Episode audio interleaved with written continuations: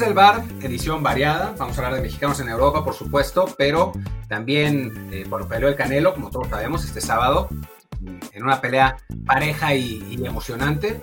Eh, pero bueno, más allá de, la pelea que fue como se esperaba, vamos a platicar un poco del impacto de Canelo en general. Y bueno, hay eh, noticias de NFL recientes, así que también vamos a platicar de eso. yo soy Martín del Palacio. ¿Qué tal? Yo soy Luis Herrera y como siempre antes de comenzar les recuerdo que estamos en Amazon Music, Spotify, Apple Podcasts, Google Podcasts, iBox, Stitcher, Himalaya y muchas plataformas más. Por favor suscríbanse si no lo han hecho ya. También este, pues den el retweet al, al promo que hacemos, compártanlo con sus amigos, díganles que, que les recomiendan mucho que estén con nosotros, que es el mejor podcast de deportes en español, lo cual además es cierto. Y pues nada, que así que más gente nos encuentre, nos alcance y, y tengamos más excusa para hacer contenido todos los días y no nos vayamos ya de aventureros a Twitch cada uno y olvidemos el podcast que alguien me preguntó si ya lo íbamos a dejar, pero no, tranquilos, cada quien está haciendo cosillas por su lado también, pero no, este desde el bar sigue vigente hasta que lleguemos a 5000 programas por lo menos, ¿o no? Bueno, no sé. por eso decíamos que vamos a dar un poco de mejor de box, que tuvimos la pelea del Canelo, ya, como si escucharon ustedes la previa la semana pasada con Héctor Suárez Gómez, se imaginaban que bueno, la pelea iba a ser bastante dispareja. El retador este turco, Abni Yildirim, no era alguien con mucho prestigio en el boxeo. Las casas de apuestas daban al, Candelo muy favorito para ganar. La única duda era en qué round. La mayoría que yo veía decían que a lo mejor en el quinto, en el sexto, séptimo. Nadie se animó a decir que desde el tercero. Y bueno, a fin de cuentas, pues fue un round de estudio básicamente, luego dos de darle de golpes hasta que ya el niño se cansó. Y para el cuarto, el turco dijo mejor mejor no, que ya, ya me llevé mis golpes, prefiero llevarme el dinero que me van a pagar y chao, ¿no? Sí, exacto. O sea, a mí yo la verdad es que sí esperaba un, eh, a un turco un poquito más atrevido, ¿no? O sea, como que, bueno, escuché una entrevista con su entrenador y esencialmente, no lo dijo así, pero esencialmente dijo que salió cagado. O sea, que le tenía miedo al Canelo, que le tuvo demasiado respeto, ni siquiera le trató de meter las manos, ¿no? Bueno, y al punto que Canelo ya lo sabía, al punto que en el momento que terminó la pelea, anunciaron la pelea con Saunders del, de mayo, ¿no? O sea, ya, ya lo tenían todo preparado para un triunfo fácil. Sí, a fin de cuentas, pues era esto, ¿no? Un, un tipo con un, con un palmarés bastante flojito, se sabía que Canelo, pues el objetivo es este de unificar título supermediano y que esa fue básicamente la única razón por la que aceptó la pelea, que era defender el título aunque le pedía el Consejo Mundial de Boxeo ante este cuate y pues ni modo, ¿no? En el boxeo también, aunque uno no, aunque uno no quiera creerlo, pues hay peleas de trámite.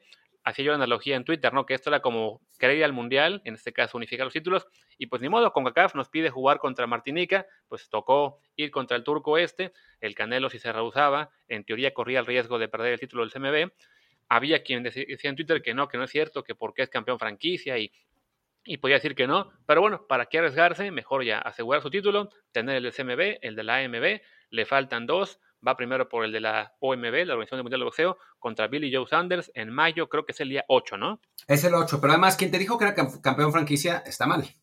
Eh, Canelo era campeón franquicia de los medianos, pero esta es una pelea de supermedianos.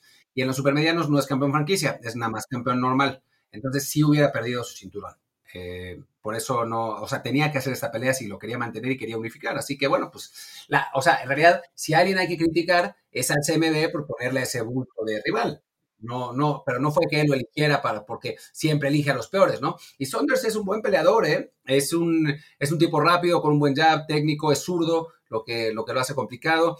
No va a ser una pelea fácil para Canelo, ni mucho menos. Va a ser una, pelea ruda, aunque después va a ganar eh, tranquilamente por decisión, ganando todos los rounds, y van a decir, es que Saunders es un bulto, bla, bla, bla, bla, lo de siempre, ¿no?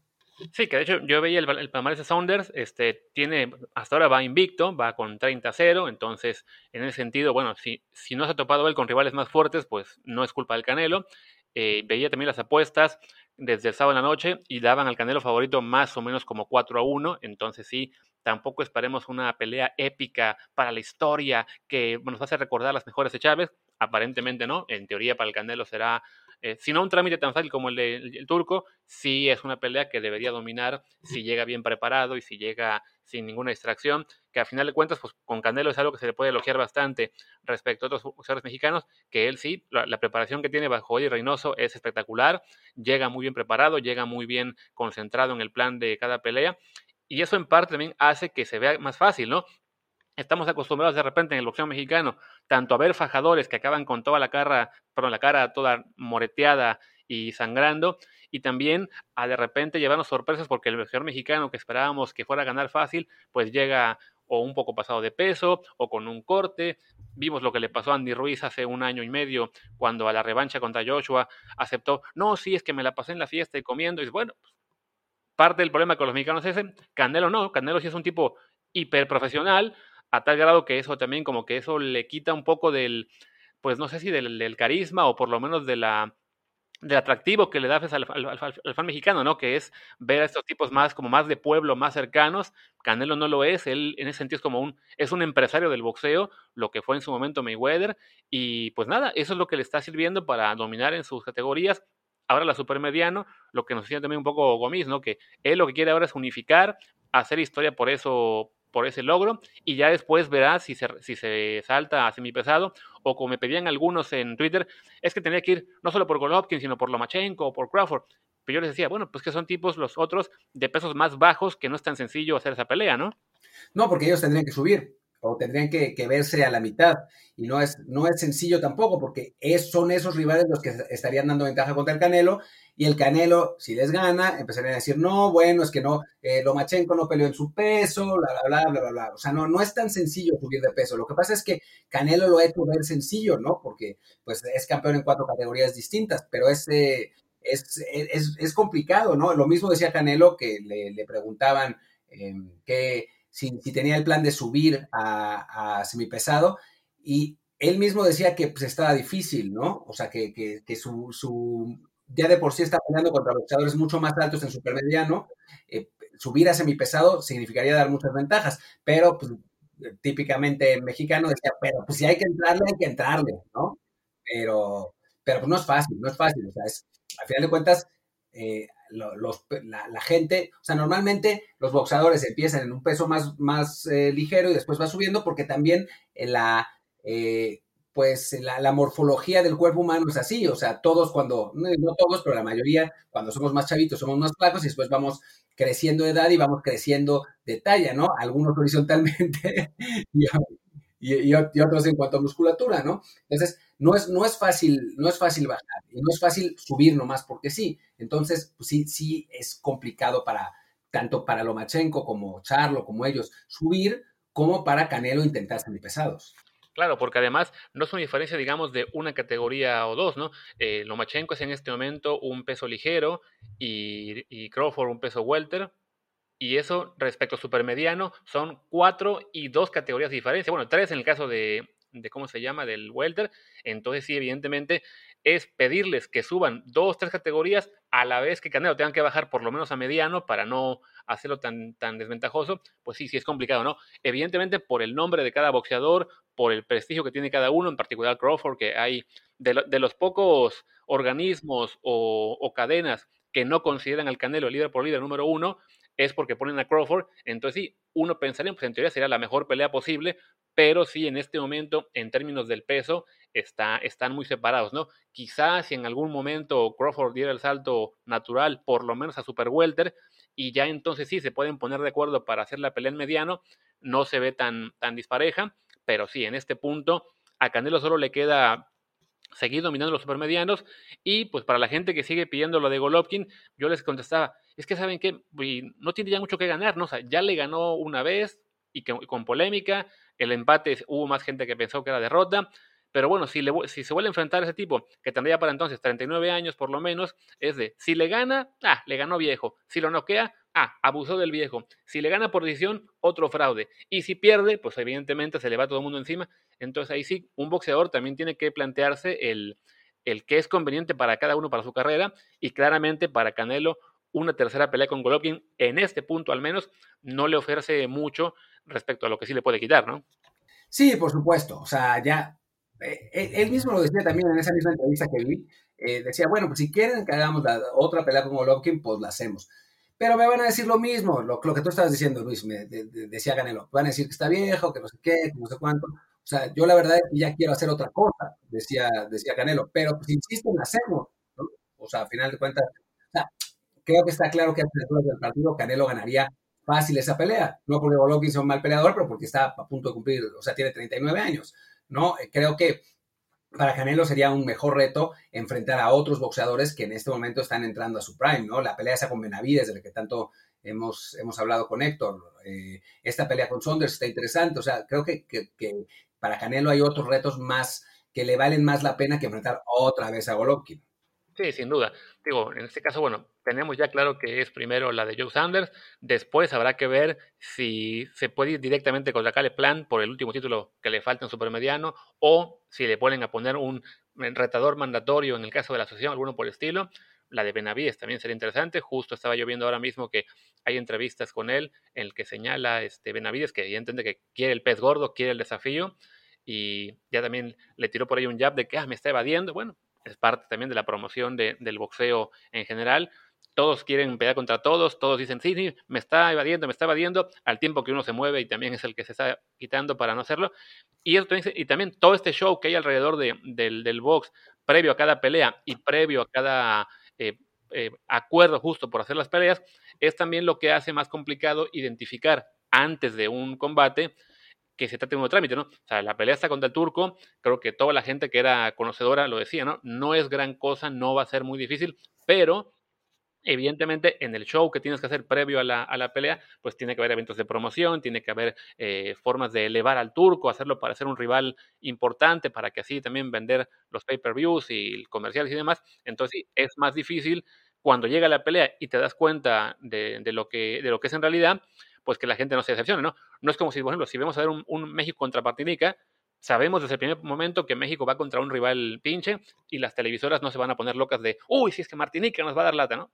Te dicen la verdad y simplemente promueven lo que es ver a la selección porque queremos apoyar a la selección, ¿no? En el caso del box es más difícil. No te pueden decir, apoya a tal boxeador a pegarle a este de papas. No, más bien no. Pero, pero también en el fútbol pasa, ¿no? O sea, no, no tanto con las televisoras, pero entrevistan al técnico nacional y el técnico dice, bueno, va a ser un partido complicado, son rivales muy físicos, ¿no? O sea, a final de cuentas, tampoco uno puede decir eh, públicamente, les vamos a poner una putiza, ¿no? Así lo, mismo que no, no, no, lo puede decir Canelo y no lo puede decir las televisoras, pero todo el mundo sabía que, este no era rival para Canelo, al punto que ni siquiera se armó tanta polémica como otras veces, ¿no? O sea, en la, la pelea pasada que, ganó Canelo, todo el mundo empezó, ah, pinche bulto, que ahora como todo el mundo ya sabía que, que este rival no daba, pues tampoco se armó tanto desmadre como otras veces. Sí, si acaso hubiera sido menos desmadre aún si el turco por lo menos aguanta hasta el sexto round, ¿no? O, por lo menos que hubiera perdido cayendo en el ring en lugar de recibir unos cuantos golpes, caerse una vez y, al, y a la mitad de un round y otro hacer lo que hizo, ¿no? Decir, no, no, ya no voy al cuarto, ¿no? Creo que esa es la parte que más le duele al público, ¿no? Cuando ves que un boxeador se rinde sin siquiera estar siendo golpeado en este momento, ¿no? O sea, hubieran salido al cuarto round, le pega una paliza a Canelo, lo tira al suelo y ya de no se levanta, pues bueno, por lo menos te deja esa sensación de, ah, acabo de ver un knockout, ¿no? Pero sí, que el, que el boxeador que pierde no salga a, enfrentar al, rival al, siguiente episodio, es creo que de los finales que menos gusta en una pelea, ¿no? Pero válido, o sea, si tú ves que te están poniendo una madriza y sientes que tu, que tu integridad está en juego, pues ni modo, ¿no? O sea, yo digo, no, no me gustó nada lo que hizo el turco en general en la pelea, ¿no? Pero pues es que la putiza fue feroz. Y Canelo, ahora sí, yo odio la, la, la expresión a medio gas porque la gente la usa para puras pendejadas, la verdad. Pero en este caso, sí parecía Canelo estar a medio gas. O sea, ni siquiera lo veías esforzándose mucho porque le entraban todos los golpes. Entonces, sí, la verdad es que el turco no era rival. Es lo que nos decía en algún momento eh, Héctor también, que hay rivales, eh, boxeadores medianos, buenos, muy buenos y élite. Y uno élite puede hacer ver muy mal a un boxeador mediano. Y pues creo que eso fue lo que pasó. Sí, sin duda. Oye, ¿qué te parece si ya, bueno, ya que hablamos del Canelo un ratito, pasemos, y creo que ya no nos queda mucho que decir al respecto, que no sea muy repetido, pues pasemos mejor a otro tema, que es este del fútbol americano, que además tuvimos hoy breaking news, una sorpresa grande que nadie se esperaba, lo que es escuchar que J.J. Watt, este a la defensiva hasta ahora de los Texans, pues de los mejores de la historia, pero que acaba de quedar libre porque ya no aguantábamos estar en Houston. Se decía que podía acabar en Green Bay, que podía acabar en Pittsburgh, quizá en Cleveland, quizá en Buffalo, y de repente, oh sorpresa, el tipo anuncia, ah no, me voy a Arizona. Es que además ella igual había puesto en su perfil de ya no me acuerdo qué mamada, de cuál de todas las millones de redes sociales hay ahora, había puesto tres nombres, que eran Green Bay, Buffalo y el otro era Cleveland. había puesto los tres, estaba divertido eso. Y de pelotón, de la, de la app de las bicicletas, cualquier cosa. Eh, y de pronto, ese mismo día, toma, anuncia que va, que va a Arizona. Está interesante como, como contratación, ¿no? No, no, era, no era de esperarse realmente, pero, pero creo que, que en un equipo como Arizona que necesitaba, digo, presión, ya sea para, para juntarlo con Chandler Jones, que es, eh, que es uno de los mejores más rushers de, de, la liga, pero que estuvo lesionado la temporada pasada, o para sustituirlo, que no creo que vaya a ser el caso, eh, creo que con eso en una división tan complicada, tan física, con tantos buenos equipos, pues Arizona tenía que hacer algo y lo hizo. Sí, sin duda. Para mí lo, me, me extrañó, sobre todo que, bueno, se pensaba de que fuera el caso de Green Bay, porque bueno, él es de, esa región, es del estado de Wisconsin, fue fan de Green Bay durante su niñez, entonces lo veían como un match made in heaven, que fuera a regresar a casa, además ahí se podía juntar con Saderos Smith, iban a hacer también un duo de pass rushers impresionante, está ahí Aaron Rodgers, entonces era como que la opción ideal en términos deportivos, aunque sí se entendía que si se iba para allá tenía que ser cobrando muy poco, ¿no?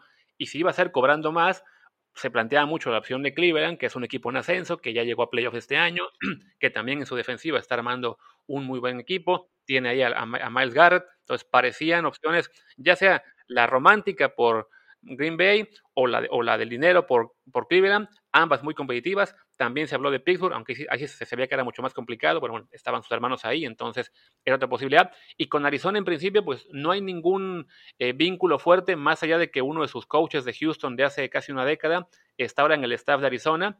Quizá eso también haya influido, evidentemente, bueno, eh, que ese coach le haya servido mucho para crecer hace, hace 10 años, pero sí eh, sorprende porque, bueno, Arizona está en una división muy, muy perra, este año, en principio, uno diría, bueno, es, el cuarto favorito de, esa división de cuatro.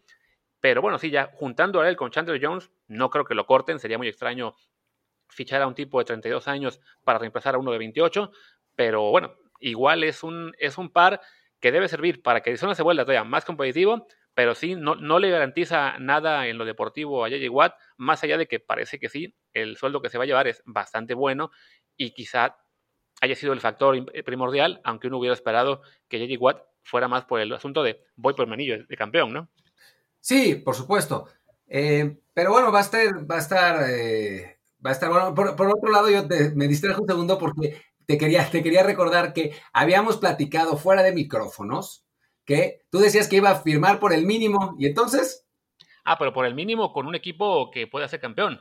Sí, pero es que es, lo, que, lo, que, lo que, lo que decía, o sea, pues esto, esta gente quiere ganar dinero, o sea, tampoco, firmar el mínimo es, es como el último recurso.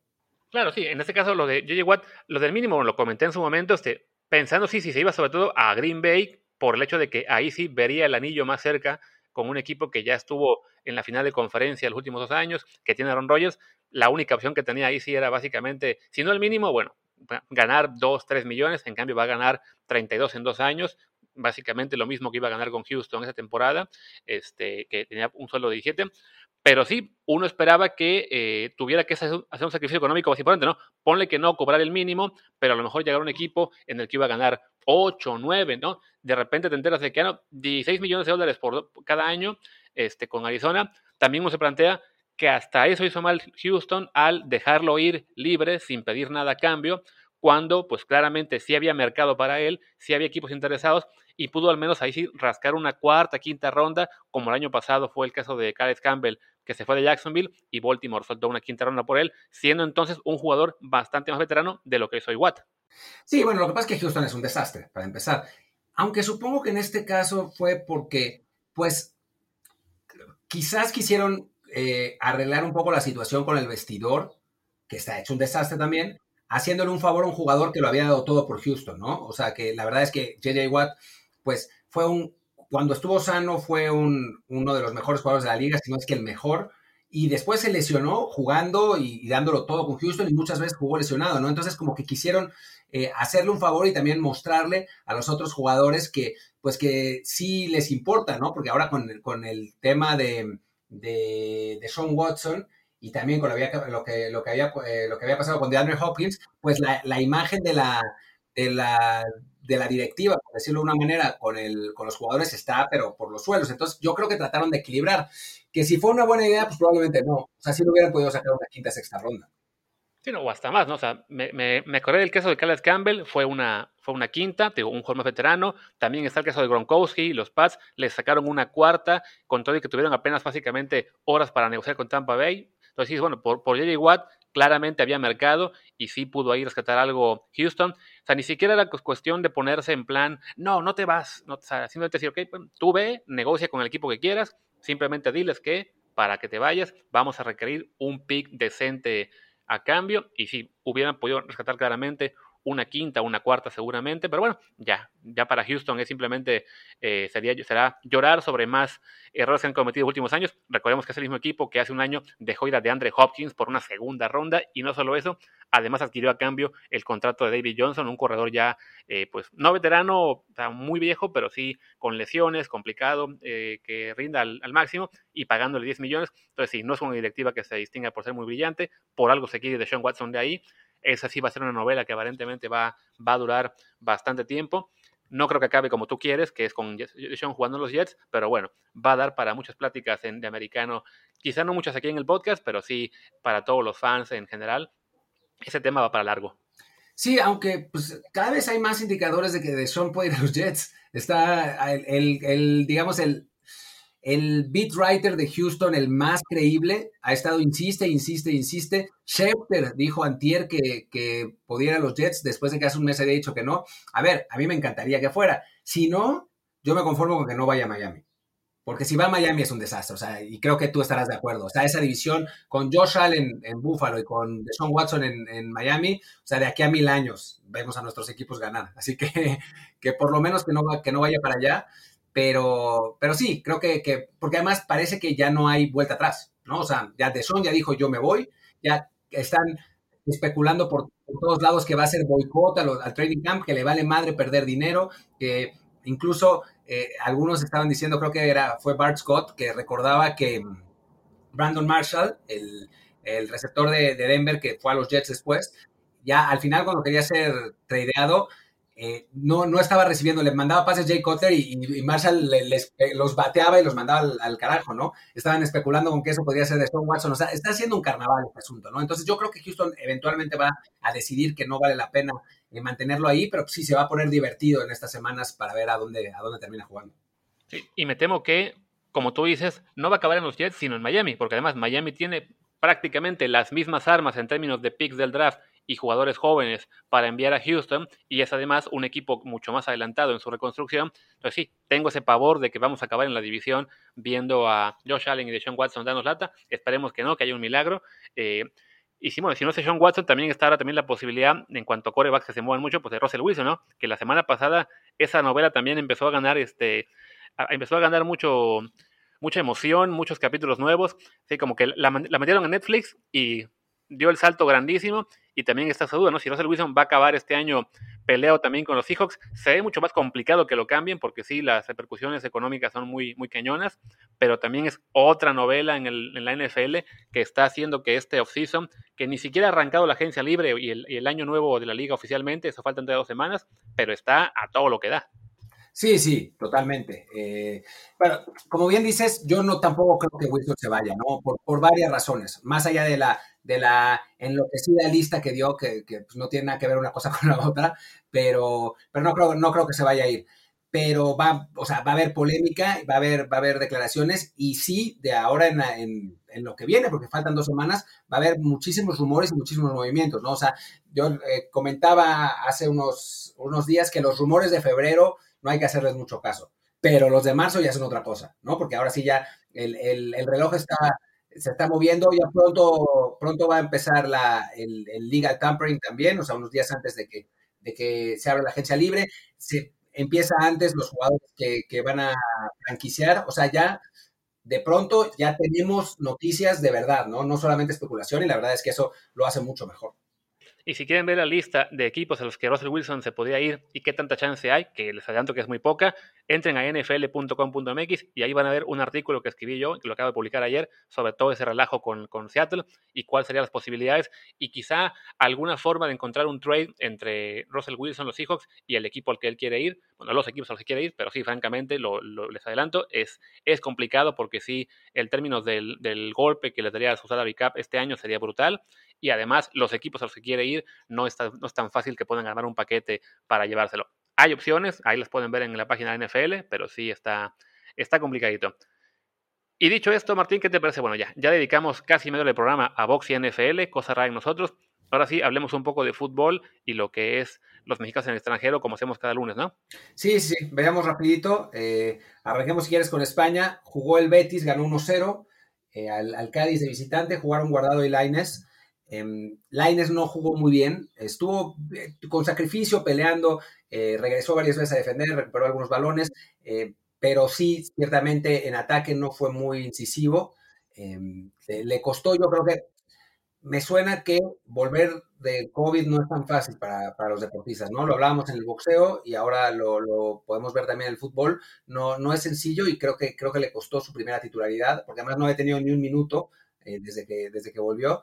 Entonces, pues sí, lamentablemente no, no pudo jugar tan bien. Creo que eso le costará la titularidad para el próximo partido, lo que no quiere decir que no vaya a jugar, me suena que va a entrar de cambio, pero además eh, Juanmi, que fue su suplente, aunque no jugó exactamente en la misma posición, fue quien marcó el gol del triunfo. Guardado jugó, no me acuerdo, ¿jugó los 90, Luis? No, también salió de cambio, creo como al 60. Como al 60. Eh, lo, criticaron las, las, redes del Betis por la razón que, lo hemos criticado siempre, que es que no va para adelante, que, recibe y tira todas las pelotas hacia atrás. Pero bueno, para el estilo del Betis me parece que es un jugador válido porque el Betis es, un equipo que suele mantener la posesión. El problema es que en partidos como este, contra un equipo que está peleando el descenso, donde, se, necesitan goles, pues Guardado no es el, el, jugador más, eh, más productivo, ¿no? Pero bueno, tiene un puesto en el Betis, tiene un rol que jugar y me parece que en ese sentido pues, lo está haciendo bien y que se mantenga siendo titular, pues la verdad es que es muy positivo. Sí, claramente guardado con todo y digamos la limitación que tenga ahora ofensivamente, sigue siendo un, referente en el centro del campo del Betis. Ya revisé, lo sacaron al 81, no al 60. Al 60 fue de hecho el cambio de Lines, que entró, que entraron en su momento Joaquín y Juanmi por él y, y Rubail. Entonces, técnicamente, según la ficha, entró por él Joaquín, no Juanmi. Entonces, bueno, eso nos da un alivio. Pero sí, como dice Martín, creo que este, esta vuelta al COVID, como lo hemos visto con otros jugadores mexicanos y en general en el deporte extranjero, sí cuesta un poco. Entonces, quizá eso le, le implique perder el puesto unas semanas, aunque viendo ya la confianza que tiene Pellegrini en él, sí suena a que ya Laines por lo menos se ha establecido como un jugador base en el equipo, quizá no titular siempre, aunque bueno, lo fue todo lo que fue todo enero, febrero, básicamente lo jugó todo. Eh, ya, ya el miedo a que regresen las épocas en las que estaban entre tribuna y banca sin jugar, ya parecen haber quedado atrás, ¿no? Y otro jugador que estaba teniendo también en España un muy buen desempeño y, un, y ya también se había establecido eh, en firme como titular, Néstor Araujo, que también arrancó el partido de ayer del Celta ante el Valladolid, que empataron a 1-1, pero desafortunadamente salió de cambio el 67, reportaban un problema de isquiotibiales, no sé en este momento si, si va para largo o simplemente ha sido una precaución, pero bueno, esa rachita de mexicanos con lesiones y enfermedades no, no para, ¿no?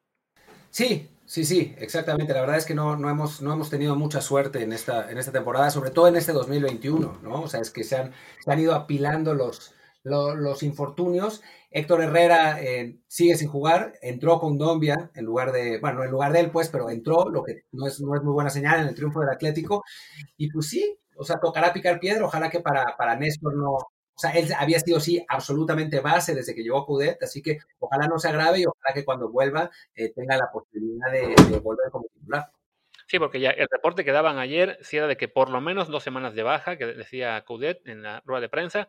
De repente esos plazos se, aceleran y es un poquito menos, pero sí, pues ojalá que no pase de ahí, de dos semanas, porque sí, para Araujo en este momento que ya se había consolidado con el Celta, sí sería importante que, que no, no se abra la puerta a que le quite el puesto eh, en este caso, ¿quién sería eh, el, el, que le está supliendo ahora mismo? No veo ahora los... Ya, ya, ¿no? Debe haber entrado Aido por él. Sí, es lo que está. Sí, entró Aido precisamente, que era uno de los que le había quitado el puesto hace un año, pero bueno, ya Araujo se había consolidado. Bueno, le abre la puerta a Aido de, de dar lata. Sí, Aido, Aido, lo que pasa es que es bien torpe. No, no creo que le, va, que le termine bajando el puesto, pero, pero pues sí, es, es una lástima, la verdad. Y bueno, ya que pasamos por España, vamos, digamos, por orden de ligas importantes. No hay mucho que decir de Inglaterra, más allá de lo que ya hemos comentado antes, que Raúl Jiménez parece que sí regresará a la actividad esta temporada. No, todavía, no hay todavía una predicción clara de si será en dos semanas o seis. Eh, en, Italia, otra vez no jugó Chucky Lozano, también por lesión, sigue esta mala racha. Seguimos aplaudiendo ese partido que jugó eh, lesionado contra la Juventus. Y pasemos ahora entonces a Francia, donde Pisuto todavía no debuta. El Lille empató además ayer contra, contra, el que fue el Strasbourg. Sí, un, partido que debió ganar para seguir eh, dominando la, liga, desafortunadamente porque el Estrasburgo pues era un equipo de la parte baja de la tabla. Eh, empatan, siguen de líderes, pero ya se les acerca el Paris Saint Germain a, a dos puntos. El Lyon por suerte también empató, entonces ahí no se le pudo acercar. Pero bueno, se le complica un poquito el panorama a Lille, que ayer pudo ser una buena opción para despegarse tantito. Juegan el miércoles en la liga también contra el Marsella. Y luego la próxima semana, bueno, esta semana, el domingo, van en Copa contra el, ¿cómo se dice? Gazelec Ajaccio. Ajá. Y bueno, ese partido en particular, el próximo domingo, pinta para que sea el, propicio para el debut de, de, Pisuto con el primer equipo, ya sea como titular o por lo menos entrando de cambio, ¿no? Sí, ojalá tenga minutos. Y la verdad es que nuestra aspiración con el Lille debería ser que llegue a Champions, porque, digo, está complicado ganar esa liga con el Paris Saint-Germain. Sabemos que cuando el, el, PSG decide acelerar, va a terminar ganando los últimos 7, 8 partidos y por eso se va, a convertir en campeón porque los otros equipos no van a poder mantener el ritmo. Pero si el Lille califica a Champions, quiere decir que ya con un año de aclimatación Pisuto, el año que viene lo vamos a ver en Champions. Seguramente va a tener minutos ahí y eso es lo que nos interesa, ¿no? Esta temporada fue la aclimatación, no le ayudaron las circunstancias, o sea, por la pandemia se, las divisiones inferiores en Francia se pararon. Francia fue el país con más restricciones en cuanto a, la competencia en el COVID. Eh, recordemos que el año pasado no hubo campeón porque, porque suspendieron el torneo, o creo que sí le dieron el título al PSG, ya no me acuerdo, pero en fin, suspendieron el torneo y no se jugaron las últimas fechas. Fue la única, el único torneo, torneo en Europa junto con Holanda que hizo lo mismo. Entonces, eh, pues sí, ha tenido mala suerte Pisuto con eso. Si hubiera habido una temporada normal, hubiera estado constantemente jugando en el equipo sub, no hubiera tenido COVID y hubiera podido jugar el partido de Copa que, se perdió. Y entonces, pues ahora lo que podemos, eh, nuestra, mayor expectativa es que juegue el partido contra el Gazelec, que ganen y que tenga otra oportunidad para jugar en Copa. Y bueno, pues que vaya rascando minutos, que se vaya acostumbrando al, ritmo de competencia europea y que el próximo año que Lille va a jugar Copa, Liga y Champions, pues sí tenga un papel, obviamente no estelar ni, titular ni mucho menos, pero sí acumulando minutos, ¿no? Un poco lo que está pasando con el gringo Tim que es en este momento no es titular, pero juega, eh, entra en los partidos, juega de titular alguna vez, pues eso es lo que, eso es lo que debería ser nuestra aspiración para Pisuto la temporada que viene. Sí, porque además recordemos que en Francia no solamente hay Copa, también hay Copa de la Liga, entonces eso será un torneo adicional para tener oportunidades. Este año se canceló para dejar un poco más de margen en el calendario por el tema de la pandemia. Como dice Martín, además no está jugando el equipo B, que está como en la quinta división, entonces esa categoría se, pospuso. Y ya en el tema de Champions, requieren quedar por lo menos terceros para pasar a la fase de calificatoria. Si quedan segundos o primeros, este, entran directo a fase de grupos. Si quedaran cuartos, se van a Europa League. La, mala noticia es que hay un, paquete de cuatro equipos muy pegadito. En este momento el Lille con 59, el PSG con 57, el Lyon con 56 y el Mónaco 55. Ya después están muy lejos todos los demás. Entonces, el riesgo aún de caer a Europa League existe, pero por lo menos sí parece tener ya garantizado el Lille que el próximo año va a jugar en torneo europeo, ¿no? O sea que sí va a tener un calendario bastante lleno y mientras Pisuto no se vaya de ahí, que no, que no espero que sea el caso, tendrá mucho más oportunidades el próximo temporada. Por lo pronto, sí, esperar que tenga chance en la Copa este año, que avance unas rondas más para que él pueda jugar un poquito más y ya que el debut le llegue en la liga en algún punto, ya sea que se despeguen ellos o, o que se despegue el París y diga el técnico, bueno, este partido ya de la última jornada es el que le puedo dar un, ratito, pero bueno, sí, de él la, aspiración es a mucho más largo plazo, ¿no? Sí, exactamente. Y no hay, que, no hay que desesperarse, como no hay que desesperarse con Alejandro Gómez, que creo que otra vez no fue convocado con el Boavista, ¿no? Correcto. El, su equipo esta semana perdió, si no me equivoco, en un partido que además de tema del descenso ahí muy importante. Ahora estoy checando la, la tabla. Sí, contra el Victoria Guimaraes perdió 2 a 1. Entonces se fueron otra vez a último lugar general están ahí empatados con el Marítimo, a un punto del, del Famalizado y con el, Gil Vicente y del Farense. O sea, está todo muy apretado. Con ganar un partido se podrían despegar incluso seis puestos, pero, y justo por ser todo tan apretado, es normal que no pueda haber muchas oportunidades para, para Alejandro. Creo que en este momento es hasta más importante que su equipo conserve la categoría y se asegure estar en primer el próximo año, donde ya podría jugar un poco más, que sufrir porque una semana juega tantito y la que sigue no, y la que sigue se va sin ser convocado, ¿no? En todo caso, cuando no es convocado, sí juega con el sub-23, entonces actividad teniendo, prácticas está teniendo, mejoría va a ir teniendo poco a poco, simplemente pues sí, no, no, este año no va a ser de mucho lucimiento y de mucho tiempo en primera. No, y era de esperarse. Digo, en parte es mejor para el club que mantenga la categoría, pero en parte quizás si desciende, eh, pues Gómez, que es jovencísimo, Gómez tiene 18 años, eh, pues seguramente sería titular en segunda, seguramente su equipo, que es un equipo de tradición en, Portugal, el Boavista, eh, fuera la mejor plantilla de segunda, y entonces, pues le ayudaría a agarrar todo ese ritmo, jugar todos los partidos, ser titular y regresar a primera con su equipo, ¿no? O sea, uno, uno nunca sabe para quién trabaja el, destino. Bueno, por, lo pronto vamos, vamos a ver, pero sí, esperamos que, que, o sea, no esperamos que juegue muchos más minutos en, liga y es normal. Es un jugador muy joven que llegó a un nuevo, a un nuevo club en, una, en, un, en un nuevo país y que pues requiere un, un tiempo de adaptación y ya está. El que sí está jugando y lo está haciendo bien es eh, Arteaga, ¿no? Con el Genk, que dio otra asistencia más, llega a cuatro en la temporada, ya se afianzó por completo en la titularidad y el Genk finalmente ganó después de una racha horrorosa de creo que cinco o seis partidos sin ganar. Sí, ganaron su partido, el, fue el viernes, si no me equivoco, rompieron esa mala racha. Como dice Martín, Arteaga fue importante, ya se ha consolidado en el titular. No es todavía un fijo que lo juegue todo tipo Edson Álvarez, pero por lo menos sí ya está siendo mucho más eh, utilizado en los últimos meses. En este caso, por ejemplo, ese finlandés Uronen que mencionabas, que, que mencionábamos al principio de la temporada, que que lo tenía bloqueado, ahora está en la banca él, entonces sí parece que ya Arteaga dio ese, pequeño pasito para que el técnico lo considere más regularmente. El Genk además con eso quedó tercero en la, tabla, ahí recuperó un poquito, y está a dos puntos del Antwerp, ya el Bruges sí está muy muy lejos. Lo mismo, ¿no? Para el caso del, del Genk, la posibilidad de, colarse a Champions League existe siempre y cuando queden segundos finales en el campeonato. Entonces sí, eh, es importante que no se despeguen muchos del, grupo este, que persigue al Bruges, aunque ya el título esté básicamente definido. También, bueno, y también en Bélgica podemos hablar de Omar Gobea, otro jugador que fue presa de esta mala racha de, de golpes y de lesiones y demás de los mexicanos, en su caso en el juego del Zulte, que ganaron 2 a 1 y ya están también subiendo un puesto, están sextos en la tabla, se podrían colar incluso a esta ronda de, campeonato, pero Gobea salió lastimado al minuto creo que 21. Me comentaba nuestro amigo Barracudo, Daniel Reyes, que por lo menos no parecía grave, que fue un golpe en la cadera, que todavía no lo descartaban para la próxima semana, pero que bueno, hubo precaución ahí. Entonces esperemos que en su caso sí sea solo eso, ¿no? Un, un, llegue y, y ya que la semana que viene pueda regresar. Sí, qué bueno, qué buena noticia, yo no la sabía. Es este, pues sí, positivo dentro de todo, porque ahora sí se estaba pensando, ahora sí estaba jugando eh, y siendo muy importante para su equipo, dando asistencias. Eh, todavía no, no, no metía muchos goles, pero estaba siendo titular indiscutible. Así que, eh, pues es un equipo además modesto en, en Bélgica. Si lograra calificar a Europa, sería una, una gran digo, hazaña, por decirlo así.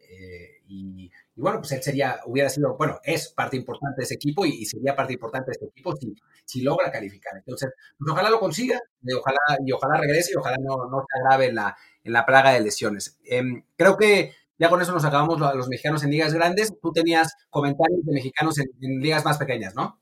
De hecho, nos faltan todavía eh, los de Holanda, que fue el ah, caso de Edson Álvarez y Gutiérrez. Y antes de eso, mencionar que nos saltamos a Tecatito, que con el Porto, pues normal, él sí jugó todo el partido, titular, los 90 minutos, pero bueno, empataron únicamente 0-0 contra el Sporting de, Lisboa. Era un juego importante en la pelea por el título. Con esto, pues siguen terceros, siguen a 10 puntos del Sporting. Era una oportunidad por lo menos para acercarse un poquito, rebasar, bueno, más bien mantener el segundo puesto sobre el Braga, que es lo rebasó, que tiene la 46. Entonces, el Porto, que caiga tercero, en este momento también estaría en la zona de, de jugar playoff de la Champions League el próximo año y también poder caer a Europa League. Que bueno, para Tecatito no es en teoría tan importante porque suponemos que va a dejar el equipo al término de temporada, pero bueno, sea que lo deje o no, pues lo ideal es que por lo menos se mantenga en zona de Champions, por si las malitas dudas lo seguimos viendo ahí la próxima temporada, o decidan fichar a otro mexicano, ya que se acostumbraron ahora a tener un mexicano en el equipo, pues ya tiene que, hace como siete años, ¿no? Desde que llegó Herrera, luego también Layun, Tecatito y algunos más, ¿no? Entonces sí, será raro no ver al Porto con un mexicano en la plantilla. Diego Reyes, Budiño, Gobea. No, el Porto ha, contratado un montón de mexicanos eh, y sí, no, no, me, no, no me parecería descabellado eh, de pronto que aparezca César Montes en el Porto o una cosa así. Eh, sí, mejor que califica Champions, sí creo que lo va a hacer. a nivel plantel está mucho mejor que el, que el Braga. Ciertamente no ha sido la mejor temporada del Porto, no ha sido la mejor temporada de Tecatito, que como hemos dicho, creemos que tiene la cabeza puesta en otro lado, o sea que él ya se quiere ir a jugar en, otra, en otro equipo europeo. Y además, el Porto está no solamente en Champions, sino con posibilidades de avanzar, ¿no? O sea, fue el único local que, que, ganó, le ganaron 2-1 a. Entonces, me parece que, va por ahí la, la, prioridad del Porto, entonces también por eso le está costando trabajo. Pero bueno, ya cuando se acerque más el final de temporada, suponemos que por, por peso, por calidad del plantel, van a van a terminar eh, calificando a Champions, pero sí ya el título se ve prácticamente imposible porque el Sporting les lleva 10 puntos y está enrachadísimo, lleva un montón de partidos sin perder, así que, pues campeones no van a ser, pero, pero lo de Champions es importante y ojalá que, llegue otro mexicano. Y sí, tienes razón, el, los, los de Holanda jugaron entre ellos, eh, jugaron el Ajax y el PSV, yo vi un rato, hecho muy bien, la verdad, eh, muy sólido en su papel de pues contención con salida de balón, o sea, no es el que tiene la principal salida de balón, pero sí pasan muchos balones por sus pies y defensivamente está en, un muy buen nivel, ya se adaptó finalmente a la velocidad a la que juega el Ajax y eso lo ha hecho importante. Em, y, creo que, creo que fue un jugador clave en el, en el triunfo que consiguieron contra el, contra el PSV 1-0. Y en el caso de Eric, entró 20 minutos al final. La verdad es que lo hizo bien, puso un pase para gol, pero el, el gol fue anulado correctamente por el VAR y pues lamentablemente el PSV no, no, no le alcanzó y, cae, creo que, creo que ahora está en tercer lugar el PSV, em, pero, pero bueno, pues por lo menos el mexicano que está haciendo titular, que es Edson, eh, lo está haciendo muy bien en un equipo que va a ser campeón de su liga y que además lo está haciendo también bien en Europa League. Sí, bueno, el Ajax ya tiene una ventaja de seis puntos, además con un partido menos sobre el PSV que es segundo. En este caso, ambos mexicanos podrían calificar a Champions, aunque también el segundo lugar de Holanda le toca jugar la eliminatoria eh, pre-Champions, entonces podría caer a Europa League. En caso de Eric, suponemos que si sigue en Europa será con el PSV la próxima temporada. No creo que genere mucho interés eh, en este momento por otro equipo, considerando que se le ha pasado lesionado mucho, mucho, tiempo. Edson, pues sí, está ahora la duda de si seguirá en el Ajax un, año más o no. Recordemos que en enero estaba fuerte la posibilidad de ir a Valencia, que lo querían prestado, pero sin pagar un quinto, entonces el club no lo dejó salir. Edson estaba molesto por esa situación, pero ahora que se ha vuelto ya titular indiscutible, pues parecería que para él la mejor opción es, salvo que llegue una oferta de un equipo realmente importante, como los que suelen comprar los jugadores al Ajax, sea un Chelsea, sea un Manchester United, sea un Barcelona, sea una Juventus, pues salvo que llegara una oferta de ese tipo de, equipos, pues mejor quedarse en el Ajax a jugar Champions otra vez y seguir consolidándose con miras a que, de entrada, bueno, llegar al Mundial muy bien rodado y que sí, que en algún punto llegue, llegue una oferta de verdad de un buen club y no tener que irse, digamos, un poco por la puerta de atrás, como hubiera sido el caso de un préstamo Valencia, que además, recordemos, es un equipo que, aunque tiene mucho nombre y que en México se le debe reconocer bien, en este momento el Valencia está en una crisis importante, entonces se iba a ir a, a España a pelear básicamente la media tabla y poco más. Sí, y ahora la perspectiva cambia por completo, ¿no? O sea, yo creo que se quedará un año más en Ajax y después, si el equipo lo hace bien en Champions, si, si vuelven a ser campeones de Holanda, pues ¿por qué no aspirar a un equipo más grande si es que se mantiene y se consolida? ¿Por qué no aspirar a un equipo más grande como pues pasa con muchísimos jugadores del Ajax, ¿no? O sea, el Ajax es una de las grandes canteras de Europa, pues, sin, ir más lejos, tenemos ahora a Frenkie de Jong en en el Barcelona, Adelaide en, en, la Juve, que no está jugando tan bien, pero, pero ni modo, eh, a en, que, está en el Chelsea, o sea, hay, hay un montón de, jugadores de, Ajax que terminan en grandes clubes europeos, pues si Edson se mantiene como titular, si Edson se mantiene siendo un jugador importante, si el equipo eh, logra eh, llegar a, instancias más, más eh, lejanas, tanto en Europa League esta temporada como en Champions Europa League la temporada que viene, pues no me parece descabellado ver a Edson emigrando a, a una liga más importante con un equipo bueno, ¿no? Así es. Y bueno, y, mencionabas que sí, que quería yo también comentar en este repaso de aquellos mexicanos que están en ligas a lo mejor no tan importantes, pero que bueno, no son ligas, digamos, este micro, de las cuales no valga la pena decir nada. Eh, entonces sí, bueno, nada más mencionar, ya hablamos la semana pasada de, de Pablo Medina, este chico que, estuvo en Monterrey y en Morelia y que ahora se vino a Grecia. Comentamos que iba a jugar el lunes pasado contra el Panathinaikos y su equipo ganó el, el, el nunca me acuerdo su nombre bien, el Panaitolicos. bien. Este, le ganaron, al, le, ganaron al, Panathinaikos la semana pasada, el lunes. Él jugó todo el partido. Y después, este fin de semana, perdieron 1-0 ante el Larisa, que es el sotanero. El equipo de, de, Medina es el, es el segundo de abajo para arriba. Entonces, bueno, quedan en el lugar 13 de 14 que en esta derrota. No sé en esta liga agrega cuántos desciendan, porque la tabla que estoy viendo no me lo dice. Quizás sean solamente uno o dos, pero bueno, están también en peligro de, descender. Pero bueno, la, parte buena, la que nos interesa es que, Medina, que en México no le fue bien, que no tuvo muchas oportunidades, no sabemos si porque era simplemente malito o porque a lo mejor el haber pasado por canteras como el Madrid y Benfica le haya eso pues como que subido a la cabeza y no se haya adaptado bien a México, pero bueno, el chiste es que ya se va a Grecia y está jugando cada vez más, ya lleva 11 partidos, 6 como titular, de esos como titular, tres fueron en las últimas tres semanas, o sea, ya, ya está establecido ahí como lateral derecho del equipo griego, que sí, la liga griega no es una liga, digamos, de, de, gran nivel, pero es Europa, es la posibilidad de que te vean de un equipo más importante, de hacer camino por allá y que en algún punto llegues más lejos, como estamos viendo ahora con Gobea, ¿no? Que se fue a estos equipos belgas, que no, no, no, veíamos mucho de él, y cada vez lo vemos más importante, y así sea que llegue una selección en algún momento, por lo menos ha crecido más de lo que hubiera crecido en México, quedándose jugando en el ascenso o algo así, ¿no? Entonces, por Medina, ojalá que, que siga así la cosa y que siga levantando, que su equipo no descienda y pues que en algún punto lo veamos brillar un poco más. El otro es Luca Martínez de Puy, ¿no? El, el, México-argentino, que pues, parece que va a jugar con la selección mexicana, que, que juega mañana, ¿no? ¿O juega hoy? Sí, juega creo que es esta noche. Para, yo lo veo como martes, pero sí es, bueno, martes madrugada hora española. Eh, sería todavía lunes por la, por la noche de, de, México contra Godoy Cruz. Es a las seis y media de México, o sea que alguno que, lo esté, que esté viendo el programa este temprano todavía podría ver el, partido si es que lo pasan por algún stream. Y bueno, la semana pasada había jugado como titular contra, contra River, no le fue muy bien, pero bueno, igual, otro mexicano joven que está teniendo oportunidades.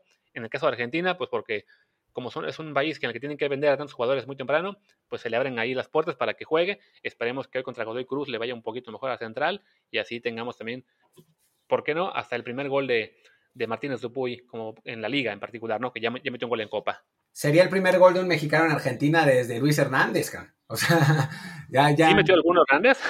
sí, sí, metió como tres. Lo, lo, que pasa es que Luis Hernández cuando jugó, jugó bien. El problema en aquel entonces es que había límite de extranjeros, no sé si sigue habiendo, pero había límite de extranjeros y Boca tenía a Córdoba, el portero, a Chicho Serna y a Bermúdez. O sea, tenía esos tres colombianos.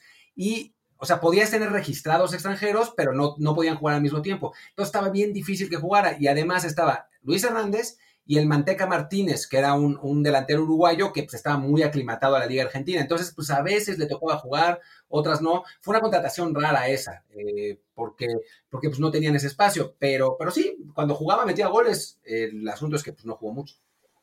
Sí.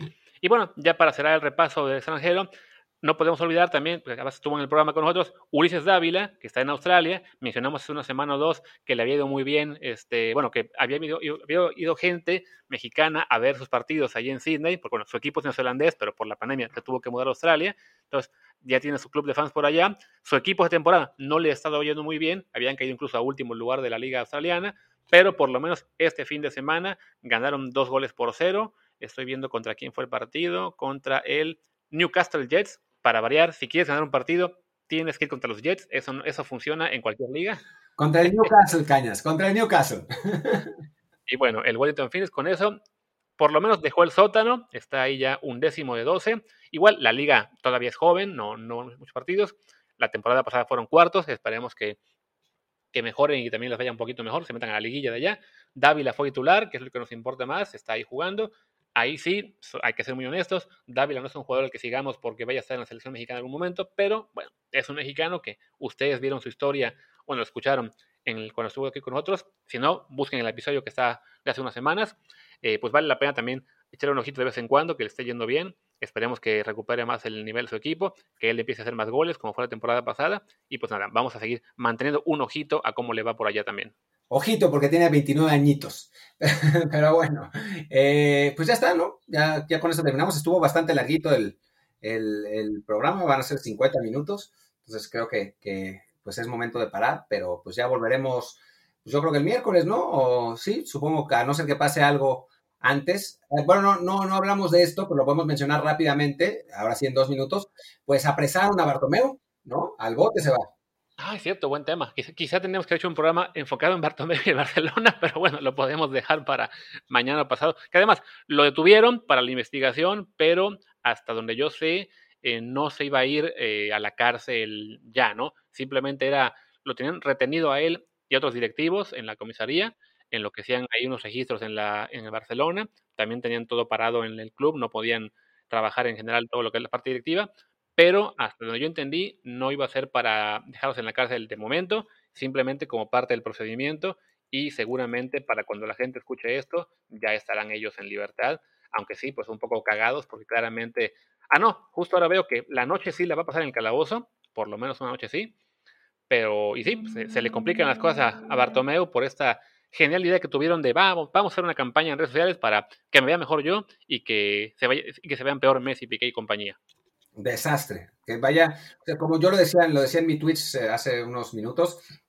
es un desastre más allá de si le vas al Barcelona o al Real Madrid o a quien sea, porque esos clubes grandes siempre está bien que estén bien, porque nos dan buen fútbol, ¿no? O sea, cuando el Real Madrid juega bien, pues es, es muy padre verlo, cuando el Barcelona juega bien, es muy padre verlo, o sea, este Barcelona fue increíble entre, o sea, entre 2005 y el año pasado, antepasado, era un equipo espectacular, ¿no?